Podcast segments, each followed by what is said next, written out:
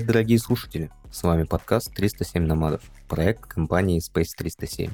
Это шоу про жизнь айтишки и спейса в новых реалиях. С вами Ваня, и это вторая часть первого выпуска нашего подкаста, где мы с Костей и Сашей обсуждаем особенности работы из разных стран. Приятного прослушивания!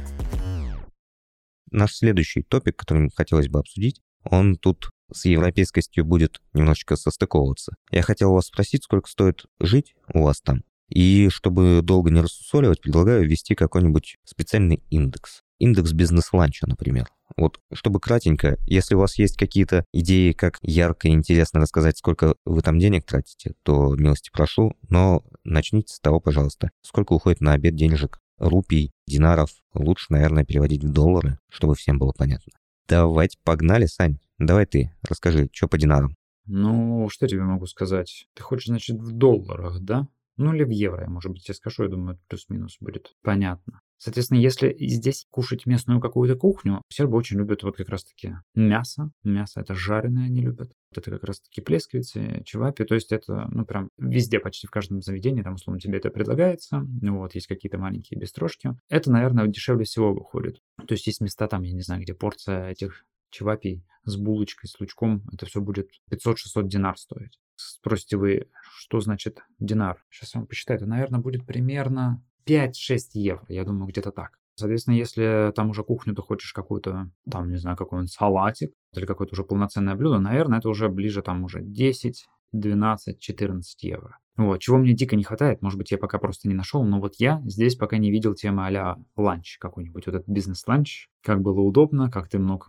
много денежек сэкономить, вот такого я тут пока не встречал. Может быть, плохо искал, конечно, но этого не хватает, да. Ты имеешь в виду первый и второй компот? Да, да, да, да, да. Когда у тебя есть определенное время днем, да, вот это вот самое обеденное время, и ты можешь взять довольно задешево. Там, условно, по цене какого-то одного блюда берешь себе целый обед. Вот, такого я тут пока не встречал. Угу, окей. Костя, а как там с рупиями дела обстоят? Ой, да, тут э, миллионы стоит все, сами понимаете. Так ты миллионер, получается? Получается миллионер, да. Что, ну, по поводу еды, здесь очень интересная история. Здесь местные очень любят рис, очень любят курицу и очень любят, чтобы у них во рту горело все. Поэтому здесь очень много местных кафешек, где ты можешь поесть там буквально за полтора доллара. Есть такая замечательная вещь, как найт-маркеты. Это вообще считаю must-have вообще в любой стране должно быть. Это когда ты вечером просто приходишь, и там люди местные готовят тебе еду таких палаточках. И стоит это все вообще копейки. Вот мы вчера с женой сходили на буквально там порция шашлыков, а которые, правда, человек жарит чуть ли не на полу там, но они очень вкусные. Ты можешь там за полтора доллара их купить, купить э, лапшу, свежевыжатый сок и вообще там, не знаю, в районе 10 долларов тебе это все выйдет. Опять же, здесь есть хорошие рестораны, где ты можешь достаточно по европейским ценам, я не знаю, сколько там сейчас в Европе стоит покушать, но... Я заранее скажу, дохера. Дохера, да. Ну, здесь можно поесть дохера, если ты хочешь вкусно покушать каких-нибудь продуктов, которые здесь здесь не водится, там лосось, например, какой-нибудь, пожалуйста, трать денежку свою сколько хочешь. А насчет бизнес-ланча я вот на работе кушаю, получается, в районе 50-70 тысяч. И чтобы вас не пугать, это где-то, наверное, 4-5 долларов. Неплохо, неплохо. Слушай, ну звучит прямо классно. Очень вкусная местная еда. На выбор это что-то, то есть ты выбираешь себе в тарелку, что ты хочешь покушать, и какой-нибудь напиток замечательный. Здесь очень большое влияние японской культуры и корейской. Здесь очень много корейской еды. И вот, допустим, мы вчера с женой и с ребенком покушали на 20 баксов какой-то невероятной еды. Это какие-то какие-то стейки были в сыре, которые ты сам жаришь на такой маленькой сковородочке. О, господи, это так вкусно. Ой, господи, мы не сможем подкаст дописать. Я прям слюнки потекли от этих рассказов. Это должен быть кулинарный подкаст, да. То есть я вообще считаю, что японцы, они чем классные, тем, что они берут какую-нибудь европейскую штуку, например, стейки, и просто делают это весело. То есть они берут стейк, который максимально такой, знаете, вот жирненький, его в сыре и еще в панировке, и ты его сам жаришь. Господи, это так вкусно вообще, и не так уж и дорого получается. С ума сойти. Так что с едой здесь вообще все хорошо. А такой вопрос, а там принято готовить вообще в целом дома? Потому что я знаю, что есть некоторые азиатские страны, которые, так скажем, из-за своих особенностей климата и всяких живностей продукты дома хранить просто невозможно. То есть только в холодильниках все прятать, иначе будут проблемы с насекомыми. Да, здесь действительно есть с этим проблема, поэтому здесь все мясное глубокой заморозки. То есть ты бекончик, э, салют, извините. Вот они любят отдохнуть, а, люди? Ничего страшного, мы все порадуемся с твоим салютом вместе. Пасху отмечает. Так вот, да, здесь действительно все мясное на глубокой заморозке. У меня даже был случай, когда я пришел, купил незамороженный бекон, открыл его, он, собственно, протух благополучно, потому что здесь везде написано максимум двое суток держите. Здесь с этим проблемы есть, но если что-то производится или растет в Индонезии, здесь все очень дешево. Слушай, а в целом-то вот принято готовить вообще дома? Или вот прям только на улицах люди едят? Ну, я так понимаю, что именно в пятницу вечером ты идешь после работы вот в этот market, и намного дешевле ты можешь там купить готовой еды, накормить семью. Тут, кстати, такая смешная ситуация. Здесь суп продают в пакетиках. Не разбавленный в пакетиках, а прям настоящий суп. То есть ты приходишь, говоришь, суп у меня, и они берут целлофановый пакет, наливают тебе суп и дают тебе.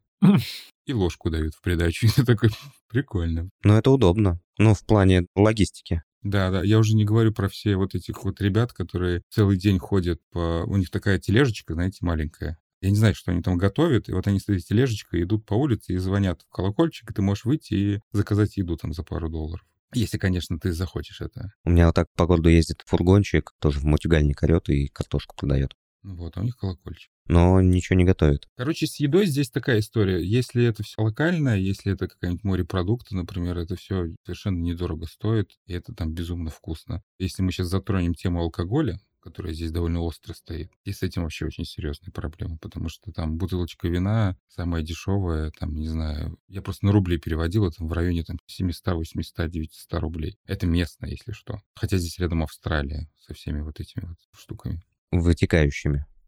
Да?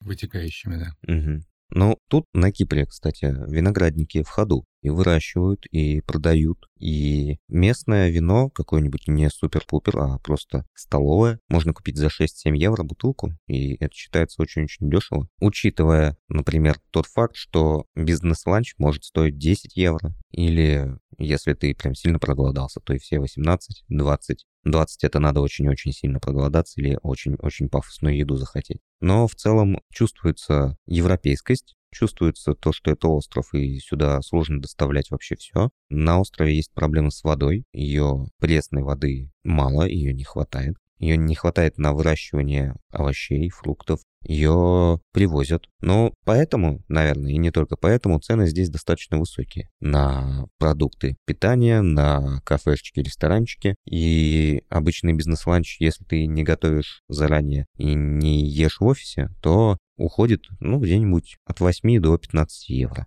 в зависимости от твоего настроения гастрономического. Поэтому, наверное, если сравнивать еду, то Кипр дороже всего, а если сравнивать жилье, то Кипр это просто с ума сойти. Тут жилье выросло за последний год, наверное, в два или в два с половиной раза, и сейчас я слушал разговоры местных переезжантов. Говорят, что найти двухкомнатную квартиру ну, в смысле, с двумя спальнями и кухней, дешевле, чем за 2000 евро, уже невозможно. Вот. 2000 евро. Да, я в Петербурге за 400 снимаю двухкомнатную в центре. Ну, как-то как дорого, да. Но тут есть и свои преимущества. Саша, а что с квартирами, кстати?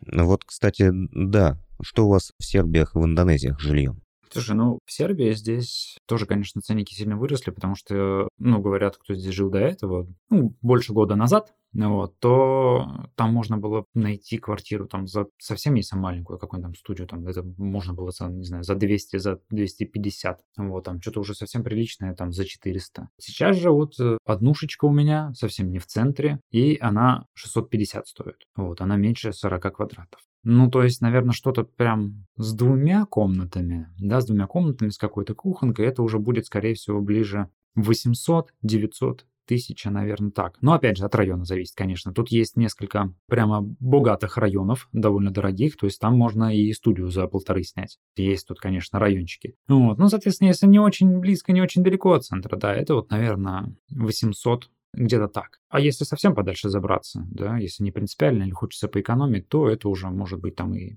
500-600, думаю, даже можно душечку найти. Наверное, где-то так. А еда, еда, кстати, она не сильно дешевле тоже, чем на Кипре. Я, я думаю, что там 15 евро за обед тоже вполне себе ты выложить можешь. Ох уж это Европа. Да. И не говори. Ну, у нас на самом деле тоже все сложно с жильем. Здесь достаточно разнообразный выбор. То есть, в принципе, здесь можно пожить там за 300 долларов, снять комнату с общим бассейном, где ты можешь поспать. Возможно, у тебя не будет окон, но зачем они нужны нам? С другой стороны, если хочется пожить комфортно здесь, если хочется там отдельное жилье, то все довольно сложно. И сложно найти, э, достаточно легко потерять, потому что здесь местные очень любят задирать цену. Вы не представляете, что здесь было в ноябре, просто ужас какой-то. У меня был кейс с одним голландцем, который приехал в пандемию сюда спасать, так сказать, местный турбизнес. Взял на два года себе жилье, по-моему, за 600 долларов. Это во времена пандемии, когда сюда вообще никого не пускали. Это прям безумные были деньги. Они там чуть ли не молились на этого голландца, что он их спасает. А вот в ноябре пришла хозяйка сказала, сорян, давай нам полтора косаря. Он такой, так я же вам заплатил вперед. Они говорят, нет. Не помню. В итоге он подрался, набил лицо хозяину и уехал. Интересная история, извини, пожалуйста. Неожиданно она немного развилась. Да-да-да, не только русские могут набить лицо хозяевам, да. Погоди, как-то, получается, отбил деньги, да, я правильно понимаю? Получается так, да. Но ему его сложно депортировать, у него жена местная. Какие-нибудь курсы по управлению ярости нужны? Не, он совершенно, он бывший военный, правда, совершенно спокойный человек, вообще приятный, с ним можно поговорить было. Вот. А мы вот, например, по поводу стоимости жилья мы снимаем, мы долго искали, сейчас снимаем отдельную однокомнатную виллу за тысячу долларов, примерно это где-то стоит. И сейчас молимся, что вот сейчас сезон наступит, и хозяева скажут, что типа сорян, как бы вы нам платили полгода, но нам все равно платите больше. Но вроде этого не происходит. Так что если хочешь жить комфортно, здесь нужно денежку платить, соответственно. Если ты привык, э, не знаю, работать под пальмой, в принципе, можешь снять себе комнату там за 200, за 300 долларов и жить. Подожди, а, Костя, скажи, пожалуйста, а с договорами у вас там разве нет? Просто, насколько я понимаю, здесь на Кипре многие хозяева были бы счастливы так сделать, прийти к квартиросъемщику и сказать, а теперь ты мне платишь в два раза больше. Просто потому что все соседи в этом доме подняли цену в два раза. А я вот что я не подниму. Но собственник не может этого сделать, потому что есть контракт.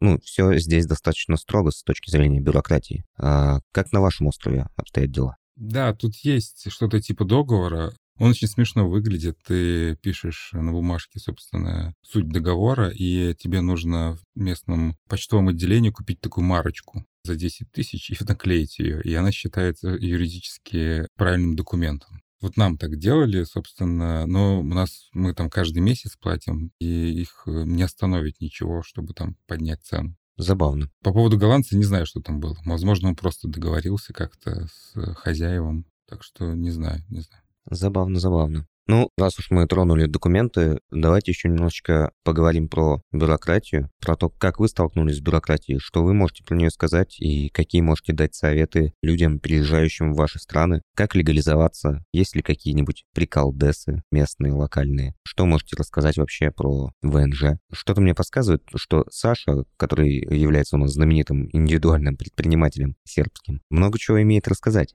Да, чуть-чуть есть, но я, соответственно, решил пойти по простому пути и найти человека, который умеет все это делать, все это проворачивать за меня, потому что документы меня, как правило, пугают и угнетают. Особенно в другой стране, особенно не имея навыков местного языка. Поэтому я нашел человека, даже который русскоговорящий, они там давным-давно перебрались уже на Балканы, так сказать, и при помощи небольшой платы он э, помог мне, получается, открыть компанию, затем собрать все документы на ВНЖ и успешно, собственно, все это дело подать. Вот. Но так вкратце, получается, что для ИП здесь тебе необходимо, чтобы ты в первую очередь свое желание изъявил, что говоришь, все, я хочу ИП. Вот. Для этого тебе потом надо что-то, по-моему, диплом мы прикладывали, на всякий случай об образовании, в какой сфере ты, соответственно, собираешься предпринимательство свое крутить, вертеть. То есть тут все строго по категориям каким-то разбито. В зависимости от категории у тебя уже вычисляется налог, который ты будешь платить. И тут уже дальше начинаются, конечно, свистопляски. Есть в Сербии ИП простого типа,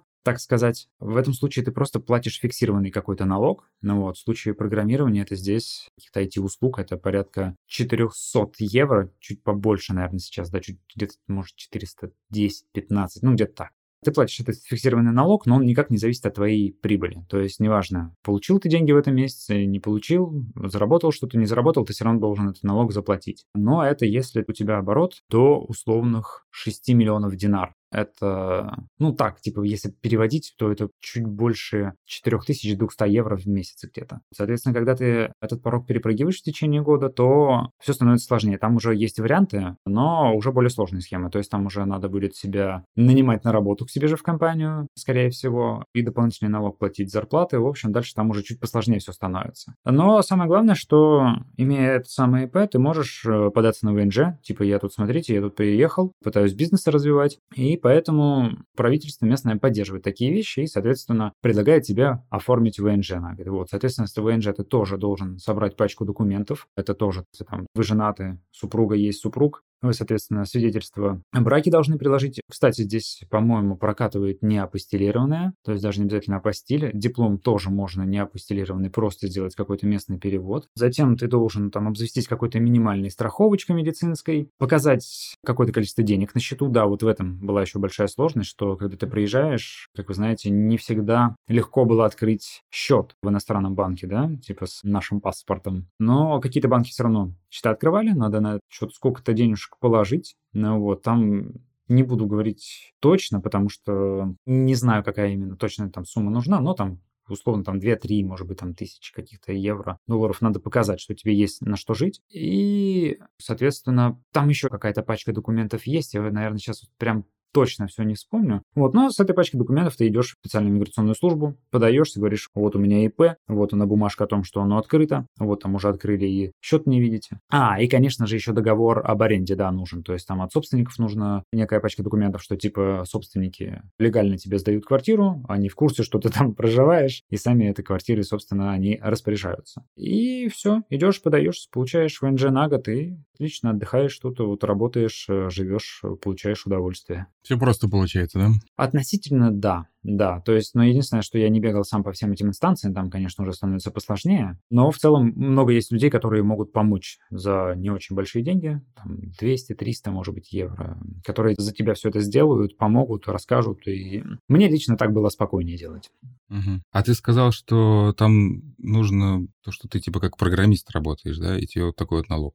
Да. А ты как-то доказывал это? Какое-то собеседование было, что ли? Или ты просто говоришь? Распечатываешь весь код, который ты написал за последние полгода и приносишь подшитый. Я думаю, что они, может быть, проверяют по, не знаю, там, инвойсам или как. То есть ты же подаешь, эм, получается, инвойсы, да, в компании, которая тебе заказывает услуги. Вот. Я так понимаю, что по услуге там будет понятно, что ты как бы не дрова рубишь. Может быть, с этим это дело связано. Я думаю, что, наверное, так они могут это проверить. Вот. Но в целом, я не знаю, мне, конечно, не приходила мысль в голову, что пойдемте-ка сейчас пообманываем всех, уйдем как-нибудь от налогов, поэтому, не знаю, может быть, и можно что-то придумывать, но думаю, что можно больше проблем огрести, нежели сильно сэкономить. Вот, то есть там не такая большая разница. Угу, угу. Слушай, по поводу моей Индонезии любимой. Как я уже говорил, здесь довольно сложно стать своим, и это все, помимо всего прочего, характеризует и местное миграционное законодательство. Тут, собственно, никак официально легализоваться, наверное, нельзя вообще. То есть никаких ВНЖ здесь нету, к сожалению. Даже если ты женишься на местном э, человеке, тебе дадут визу. А, это разрешение на пребывание здесь. Возможно, через какое-то количество детей тебе что-нибудь здесь дадут, но я так понимаю, что это все довольно сложно. По поводу официального пребывания, зато здесь есть огромное количество виз, ты здесь можешь получить визу по прибытию, находиться здесь два месяца, потом тебе нужно визаранить. Можешь потом сделать визу на полгода, которая будет примерно стоить в районе там 100 долларов за человека в месяц. И опять же, через полгода тебе нужно будет свалить на денек отсюда куда-нибудь в местную Малайзию, как все делают. Есть, конечно, вариант так называемого китоса. Это разрешение на пребывание. По ней, по идее, можно работать, на самом деле нет. Там помимо этой визы нужно еще получить разрешение на работу. Но это только в том случае, если ты здесь собираешься делать местный бизнес. То есть, допустим, если ты работаешь удаленно, тут всем абсолютно все равно. Ну, то есть ты сейчас находишься на острове легально, я правильно понимаю? Я абсолютно легально здесь да, нахожусь. И работаешь легально, и зарплату получаешь тоже легально. Нам не надо твой голос блюрить, я правильно понимаю? Скорее всего, нет. Но, возможно, придется сменить имя. Возможно. Вспоминается просто история про разработчика из Сбера, который в редакции давал интервью. А, да. И которому блюрили лицо и голос изменяли, потому что никто в Сбере не знает, что он работает с замечательного острова обезьяны буддизма. Ну, это, видишь, от работодателя зависит все, действительно. У меня замечательная компания, в которой я работаю, и она мне позволяет работать удаленно. Я считаю, что даже лучшая. Лучшая. Да, все правильно. Тут недавно были случаи, может быть, многие слышали, что тут э, русских ловили, которые здесь работают. Сдают байки, занимаются различными незаконными вещами. Правда, как потом оказалось, три из четырех русских это были проститутки. Э, но неважно. Да, если хочешь здесь работать, тебе нужно оформить разрешение на работу, сделать КИТОС. Опять же, чтобы это сделать, здесь такая ситуация, что здесь иностранец по факту не может владеть никаким имуществом. То есть даже если ты хочешь купить дом, ты его не получится здесь купить, тебе нужно его в лизинг взять. Если ты хочешь открыть фирму, тебе обязательно нужно найти индонеза, который за тебя поручится. Даже если ты хочешь открыть счет в банке, тебе нужно найти этого индонеза, который за тебя поручится. Я не знаю, зачем это, какое там смысл этого поручения, не знаю, поручается, что я не выкуплю весь банк, например, ну, непонятно. Но тебе приходится платить индонезу, который с тобой придет в банк, сделать заветную карточку, которая, слава богу, работает везде. Но это просто, мне кажется, поддержка локальных людей, которые хотят заниматься просто тем, что их знают. Конечно, конечно, потому что здесь рядом есть Австралия. Ну, типа, это, прикинь, работа такая, ты типа чувак, которого знают, и ты этим работаешь. Ты просто приходишь, говоришь, ну, вы ж меня знаете, вот, а я знаю этого чувака, он мне денег заплатил, и все, ему делают карточку. И визитка на визитке написано, ну, вы ж меня знаете. Да-да, знаменитый человек из Бали. Да, и тут просто рядышком, собственно, есть замечательная страна Австралия и куча австралийцев, у которых все в два раза дороже в их стране. И я так понимаю, что если бы не было таких ограничений, то здесь бы все бы скупили давным-давно и стоило бы все в два раза дороже. Возможно, такая поддержка. Кость, а можно еще уточнить? Ты при этом получаешь зарплату просто на типа карту физлица, да? То есть и с этим все ок. Ну да, я как-то получаю зарплату на карту физлица, перевожу на местную карту и трачу здесь. Тут проблем с этим не возникает. И я имею в виду, что налоговая к тебе не придет и не спросит, а что это вы здесь получаете? Это что, зарплата? Это что, вы здесь работаете? Если ты работаешь на иностранную компанию, то вопросов никаких не бывает. Но я там деньги перевожу на местную карту, но я знаю человека, который знает человека, который официально получает на местную карту зарплату, то есть переводы, в котором написано там, что это заработная плата. А он получает как обычный программист, и налоговая здесь особо к нему ничего не предъяв никаких не кидал. То есть с этим проблем нет нету никак. Ну, дай бог, чтобы так и продолжалось. Да, ну и, конечно же, конечно же, нам интересно знать, что там на Кипре вообще. Вань, как ты вообще, как ты по Шенгену живешь уже столько времени там? А, начнем с того, что Кипр не находится в шенгенской зоне, и это отдельная боль. Ты вроде как будто бы в Евросоюзе, но на самом деле не совсем. Ну, вернее, ты да, в Евросоюзе, но так как у Кипра есть неразрешенный территориальный вопрос с Северной Народной Республикой, что-то там... Короче, есть здесь еще одна республика, мало кем признанная, в которой живут турки. Вот. А греки, которые живут вот в этой республике, где я живу, они с этим как-то немного не согласны, и у них тут э, затяжной конфликт, который уже 40, что ли, лет или больше длится. Но конфликт это только на словах и на бумаге. Так-то, на самом деле, все друг к другу достаточно добродушно относятся. Если ты не нарушаешь законодательство территориальное, то, в принципе, можно в гости туда съездить. Вот тут у нас коллега, который живет в Турции сейчас, он съездил на Северный Кипр из Турции, а наши коллеги отсюда съездили туда же, и там вместе поели кебабов, попили турецкого чая, покайфовали, вот. Но только один облегченным образом пересекал границу Турции и Северного Кипра, а другие пересекали границу Республики Кипр и Северный Кипр. Это все почему мы не в шенгенской зоне. Вот. А для того, чтобы, например, податься на шенгенскую визу, нужно очень много сальта провернуть и быть везучим человеком. Я вот, например, не везучий человек. Я за 4 месяца не смог э, пока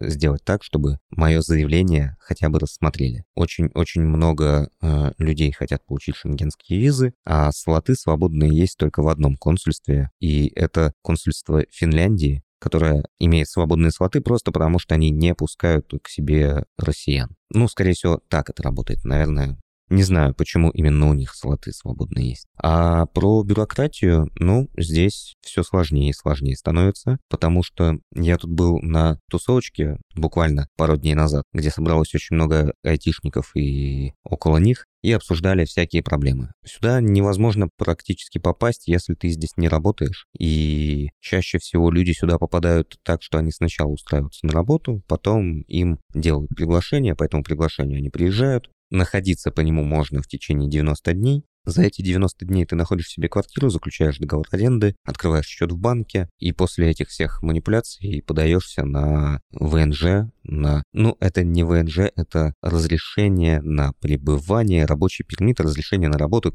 своя терминология здесь. В общем, раньше можно было получить визу замечательного государства Болгария и по этой визе приехать на Кипр, но слышал я слухи, что то ли Болгария перестала делать мультивизы для россиян, то ли она перестала делать для всех, то ли на Кипр перестали пускать по таким визам. Короче, шансов и возможностей все меньше и меньше. Но, как я уже говорил, здесь очень много русскоговорящих людей, очень большой комьюнити, очень много людей, которые готовы тебе помочь, за бесплатно или нет. И у любого найдется знакомый киприот или не киприот, а просто человек, который что-то понимает, и можно найти способы сюда попасть. Но, но, опять же, чтобы здесь оставаться, надо здесь работать. Здесь своеобразный интересный момент, связанный с налогами. Очень-очень высокая скидка по налогам для тех, кто работает на Кипре и до этого не работал на Кипре. И это действует в течение первых нескольких лет. Суть в том, что когда тебя компания перевозит на Кипр, это очень выгодно для компании и для тебя, потому что на тебя действует скидка налоговая, и ты в течение нескольких лет получаешь зарплату повыше, а они платят денег поменьше, потому что, ну, налог не очень высокий. Он режется там в два раза, кажется. Ты платишь 9 вместо 19, что ли или 15 вместо 30. Я не настолько развит финансово и налогово, как вы, поэтому в цифрах могу путаться. Но если ты увольняешься и устраиваешься в другую компанию, например, тут же на Кипре, то налог уже будет другой, потому что это не первое твое место работы на Кипре. Поэтому очень выгодно сюда привести человека, и человек не сорвется. Ну вот как-то так. Так это получается, что меньше, чем если местные будут где работать люди? То есть если местного взять, он, получается, будет платить больше налог. Да, да. И если мне не изменяет память, это работает вот с особыми налоговыми группами предприятий типа айтишечка. Почему здесь так много айтишечки? И, и же с ними. Но тут я могу ошибаться. Тут, наверное, лучше почитать на вечериночке, на которой я присутствовал. Я про нее чуть позже расскажу, когда мы будем обсуждать комьюнити. На этой вечериночке была Татьяна Гасанова, которая налоговый консультант здесь, на Кипре, уже достаточно долго, и она сильно шарит в налогах. Я думаю, можно поискать ее в соцсетях, почитать там, где она пишет, может быть, найти какие-то ее выступления. Она рассказывает очень профессионально и очень глубоко. Я слушал половину уха, потому что прямо сейчас вроде бы у меня все вопросы решены, потому что компания помогла мне оформить документы, а менять работодателя здесь на острове я вроде бы не планирую. Поэтому мало что могу рассказать. Могу рассказать единственное, что если ты устраиваешься и ты попадаешь на Кипр, то, скорее всего, ты не джун, и ты, скорее всего, не middle, потому что джунов, мидлов очень-очень э, мало кто нанимает через границу. И сюда попадают в основном высококвалифицированные специалисты, которых дешевле держать здесь рядышком получается, из-за налогов. Ну, и из-за качества жизни, из-за того, что здесь сыр Филадельфия продают в Альфа-Меге, и авокадо круглый год растут на обочинах дороги. Ну, ты авокадами-то нас не пугай. Сашку только можно напугать. Ну, да, меня можно немного, да. Ну, так, чуть-чуть совсем. Слушайте, давайте, раз уж мы про работу начали говорить, давайте поговорим вообще про такую историю, как вам вообще работается в другой стране. Потому что одно дело работать в нашем замечательном питерском офисе, а другое дело в незнакомой стране ездить на незнакомом транспорте с незнакомыми людьми. И вообще, как ваш рабочий быт, так сказать, организуется? Сашка, давай, расскажи нам. Или ты все вот в этой комнате сидишь и работаешь, и подкасты записываешь, и все? Слушай, ну вот да, ты знаешь, это, наверное, моя ошибка. Я думаю, что надо что-то исправлять, вот потому что я работал именно из дома все это время. И, слушай, ну мне это надоедает. То есть прям ты более ленивый становишься какой-то, и энергии поменьше. Хочется куда-то ездить, конечно. Мне еще очень нравится, когда есть возможность с коллегами общаться вживую. Ты как бы и вопросы какие-то побольше решаешь, и идей побольше появляется, и при этом есть еще и какое-то дополнительное общение. И знаешь, ты такой, вот, надо встать, надо до офиса доехать, оп, ты уже тут прогулялся, туда-сюда. А когда сидишь дома, оно поскушнее, поскушнее. Вот, но в Сербии нормально, что с часовым поясом все в порядке, то есть он а центральное европейское время или как оно там, то есть оно всего лишь на час отличается от России. От Москвы, давай так. От Москвы, да-да-да, да. От России. Да, согласен, согласен, сказал тоже.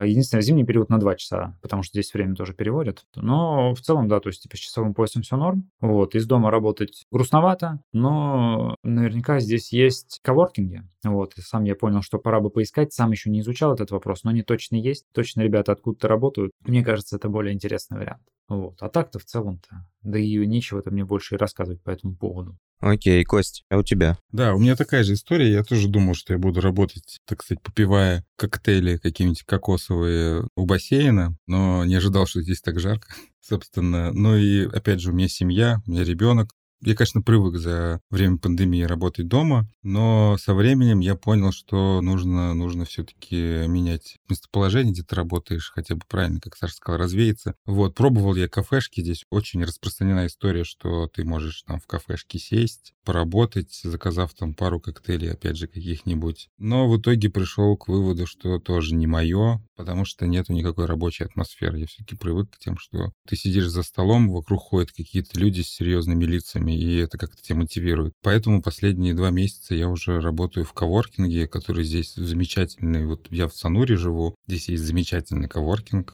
мне очень нравится, очень комфортные места, супер быстрый интернет, что здесь тоже немаловажно, потому что с интернетом тут бывает дома некоторые проблемы. Вот, а в коворкинге все хорошо, печенюшки, прям чувствуешь себя как в какой-то IT-компании, собственно. Вокруг умные люди ходят, говорят на умные темы на разных языках. Ты там можешь взять переговорку, забуриться, по скайпу, там, по зуму с пацанами поговорить, попланироваться. В общем, все кайфово, классно. Есть замечательный руфтоп у нас невероятными закатами. Ты сидишь по вечерам, прохладненько, бриз с моря, смотришь на закат, все такое красивое, фламинго летает. В общем, невероятное место. Короче, работать в коворкинге — это классно особенно на Бали. А как тебе работать в другом часовом поясе, Кость? Коворкинг-то понятно. Черт, это да.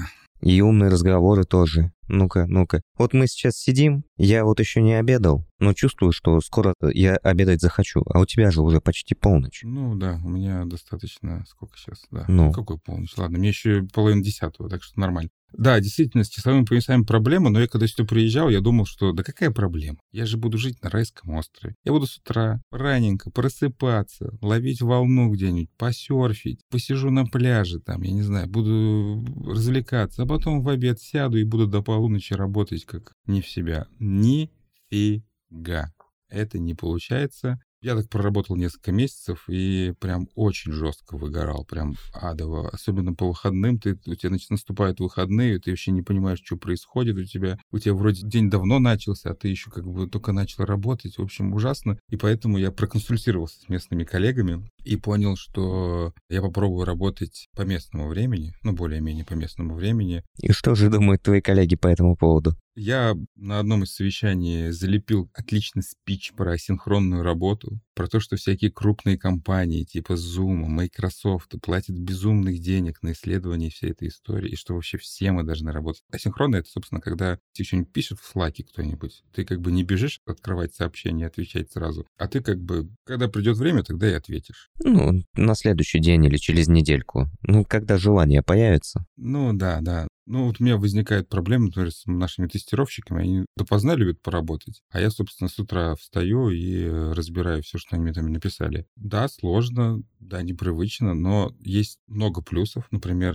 если ты работаешь в таком часовом поясе, как я, например, то есть плюс 5 часов, ты можешь с утра проснуться, сделать все дела, порешать все задачки, тебя никто вообще не отвлекает никак. А вечером просто на чили там можешь посидеть, не знаю, помониторить Slack, если вдруг что-нибудь случится, ответить на сообщение, а может не отвечать вообще. Вот. Так что мы с моей командой, слава богу, пришли к выводу, что мы попробуем так работать, и вроде получается. Даже, даже я могу сказать, что иногда получается работать меньше, потому что много успеваешь. Вот это да, вот это ничего себе. Может быть, еще хочешь и четырехдневную рабочую неделю, чтобы эффективнее работать и больше выгоды приносить?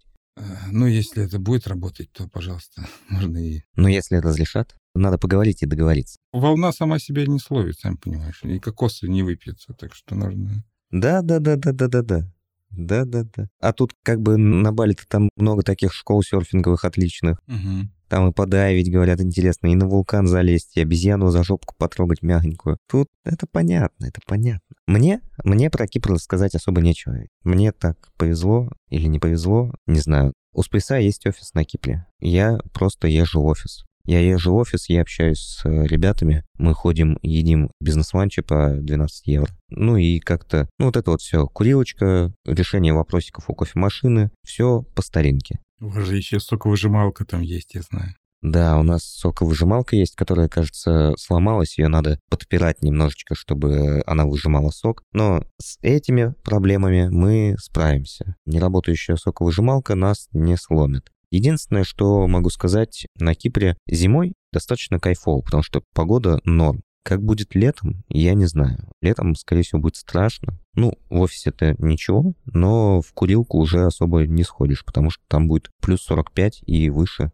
Не знаю, я думаю, мы в каком-нибудь из будущих выпусков вернемся к моим жалобам по поводу высокой температуры, но про рабочий процесс мне сказать нечего. Даже мне немножечко грустно, что меня жизнь не подталкивает к тому, чтобы учиться асинхронной работе. Нет, ну, мне надо учиться асинхронной работе, у меня же некоторые коллеги за пределами часового пояса моего. Но меня жизнь не подталкивает к тому, чтобы активно этому обучаться, потому что, ну, я вот тут в офисе. И, возможно, это сыграет со мной злую шутку, когда я буду искать новые какие-то способы взаимодействия с какими-то новыми командами, возможно, было бы неплохо, если бы я сейчас этому научился. Поэтому тоже палка о трех концах. Непонятно, это хорошо или плохо, что вот я в офис хожу. Мне нравится, но боюсь, что я здесь закисну. Не в том плане, что закисну, закисну. Ну, как-то у вас, ребят, как будто бы больше возможностей научиться чему-то новому. У нас больше необходимости этому учиться. Да, да, да, согласен. Не, ерунда полная. Просто хочется в офис и все. Чему тут учиться? Сидеть дома? Поучился во время пандемии, так что... Сходи в коворкинг, а там, не знаю, запомни, как людей зовут. Говори всем привет. Ну, в целом, да, согласен. И, кстати, в коворкинге есть такая проблема. Ты когда в офис приходишь, свой родной, там, спейсовский, и начинаешь всем «Привет, привет, ребят, как дела? Что происходит?» А когда в коворкинге, ты там людей-то особо не знаешь, там сидят индусы какие-нибудь, и ты такой, хочешь вроде поздороваться? Ты и поздороваешься, а они такие улыбнутся скажут «Ну да, а поговорить больше не о чем, собственно». И ты дальше утыкаешься в компьютер свой. Так что есть большой минус. Но, с другой стороны, наверное, если познакомиться с ними со всеми, ну, не со всеми, а с постояльцами, можно и опытом обмениваться, и как-то советики давать. Типа, сидишь ты, значит, такой думаешь над своей какой-то проблемой. Тыкаешь, Рахджан, а вот смотри, у меня здесь что-то exception не ловится вообще никак. Может, подскажешь? А он тебе открывает Stack Overflow и говорит, что ты тупой. И ты такой, м-м, чувствую, как будто бы с коллегой сижу снова в офисе. Да, да. Но это если комьюнити хорошее есть, собственно. Да. А что по комьюнити? Слушайте, ну мне про комьюнити рассказать больно нечего. Я тут сижу как затворец дома, вот. Знаю, что куча есть чатиков, куча есть народу, куча кто сюда приехал тоже работает, много русскоговорящих, много каких-то компаний сюда переехало.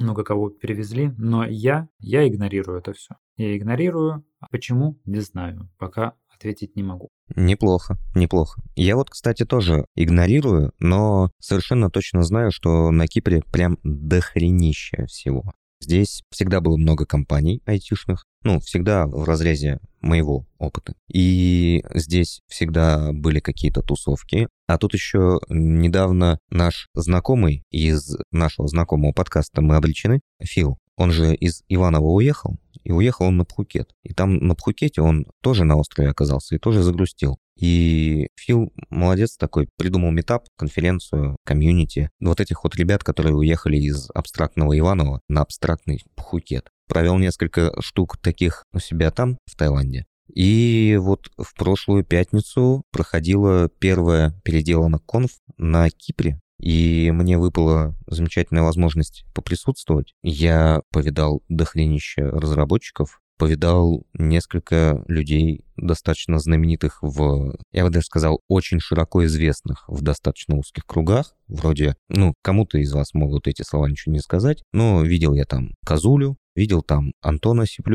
из Твиттера, видел там Катю из подлодки, которая ведущая подлодки. Она же, собственно, вела и конфу эту. Ну и в целом там собралось очень много интересных людей. Я пособирал чуть контактиков, потому что наша команда ищет питаниста. Питаниста, кстати, наша команда ищет. Питанисты, напишите мне. Вот, пообщался, поел шашлыка, послушал как раз-таки про налоговые всякие штуки, про которые рассказывал один спикер, другой спикер рассказывал про проблемы найма современные. Интересно, взбодрился. И я понял, что вот эти вот четыре месяца, которые я прозябал на острове, общаясь только с коллегами, ну зря, кажется.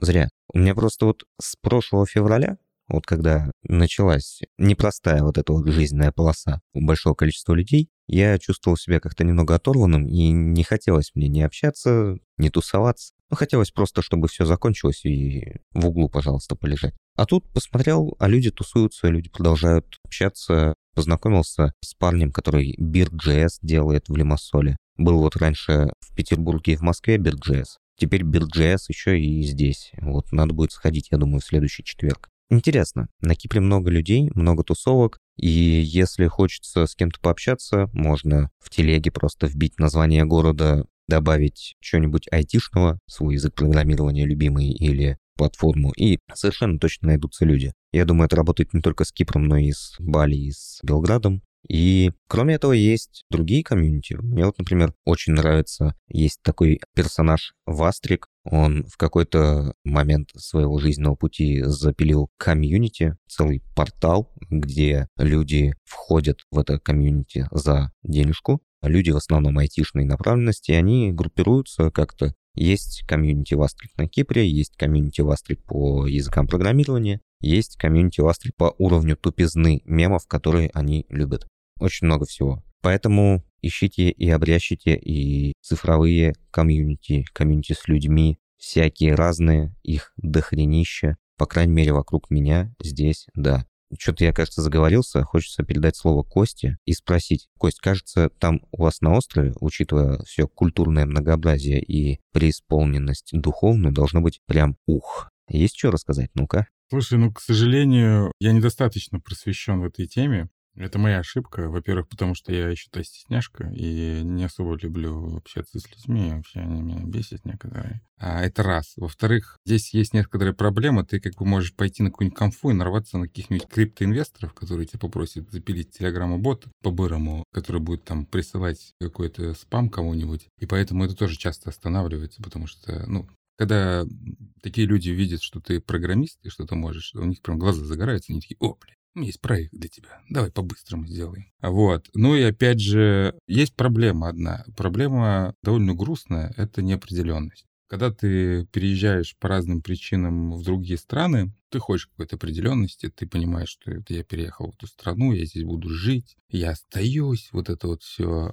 А у меня до последнего времени не было такого определения, да, что я тут останусь навсегда, И поэтому не хотелось прям какие-то создавать социальные связи. Может быть, я боялся привязанности, не знаю. Вот, поэтому я особо не ходил ни никакие встречи. Да, я подписан там на пару чатиков, довольно много людей здесь, русских, айтишников, которые тебе могут что посоветовать, рассказать, как открыть карту, посоветовать местного индонеза, который тебе с чем-то помог. Ну, прям непосредственно на какие-то профильные конференции или на какие-то встречки я не ходил. Я обещаю, наверное, буду наверстывать упущенное. Но, например, опять же, в чем плюс работы с коворкингом? Это в том, что тебя окружает куча людей, которые часто хотят болтать. И вот у нас, например, в коворкинге каждую пятницу у нас есть Sunset Time, где люди пьют пиво на руфтопе и общаются. Я пока что выступаю в качестве пассивного участника, я просто там сижу, пол реквеста смотрю, а в это время два пьяных австралийца рассказывают про свой проект на C++ и почему он должен заработать. И каждую выпитую бутылку им пива это все выглядит смешнее и смешнее. Погоди, а ты пол реквесты свои смотришь или вот этих австралийцев, которые обсуждают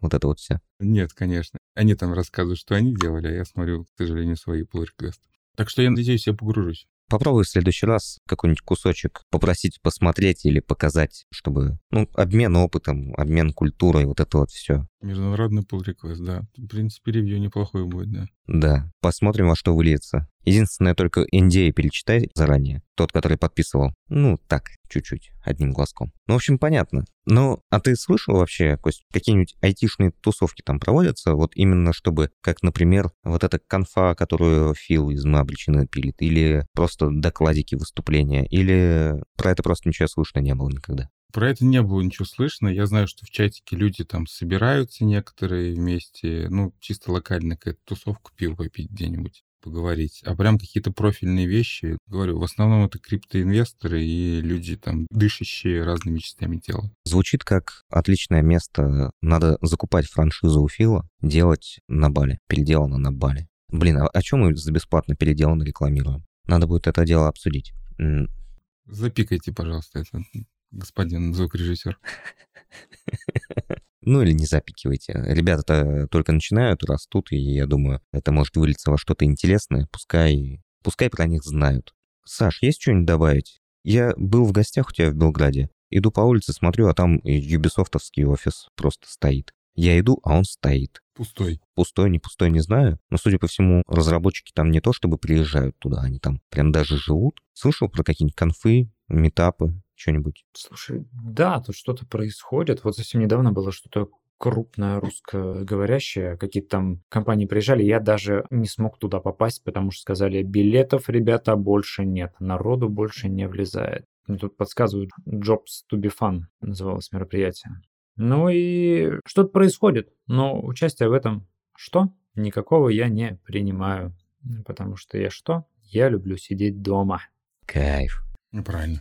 Дома хорошо. Дома классно. Ну, на самом деле, понимаю тебя. Наверное, иногда полезно дома посидеть, но главное не засиживаться, потому что это может, ну, повлиять и как-то усугубить какую-то грустинку. Мы в будущих, в предстоящих выпусках еще поговорим о том, как работать на удаленке, как работать на распределенке, что нас ждет, чего мы ждем. Поэтому, я думаю, мы не будем останавливаться на достигнутом. Предлагаю всем дослушавшим этот выпуск и сидевшим дома, пойти и прогуляться. Прогуляться с кем-нибудь, познакомиться, в какой бы стране вы ни находились. Просто поговорите с местными. Если вы сам местный, то с приезжими поговорите. Общаться, разговаривать и любить общение – это то, что делает нас людьми и хорошими специалистами в плане общения человеческого, потому что любая работа, она не только из хард-скиллов состоит, но и из софт-скиллов. Поэтому общайтесь, обсуждайте, договаривайтесь, находите комьюнити, разрабатывайте асинхронно, синхронно, из дома, из любой страны, где вы находитесь легально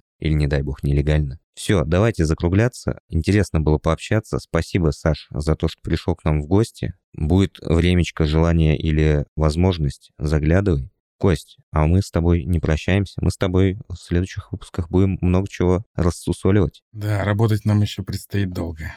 Да. Ну что, всем покеда. С вами были 37 намадов. Услышимся, увидимся, унамадимся. Живите легально и процветайте. Все, всем пока. Чмок. Пока. Пока.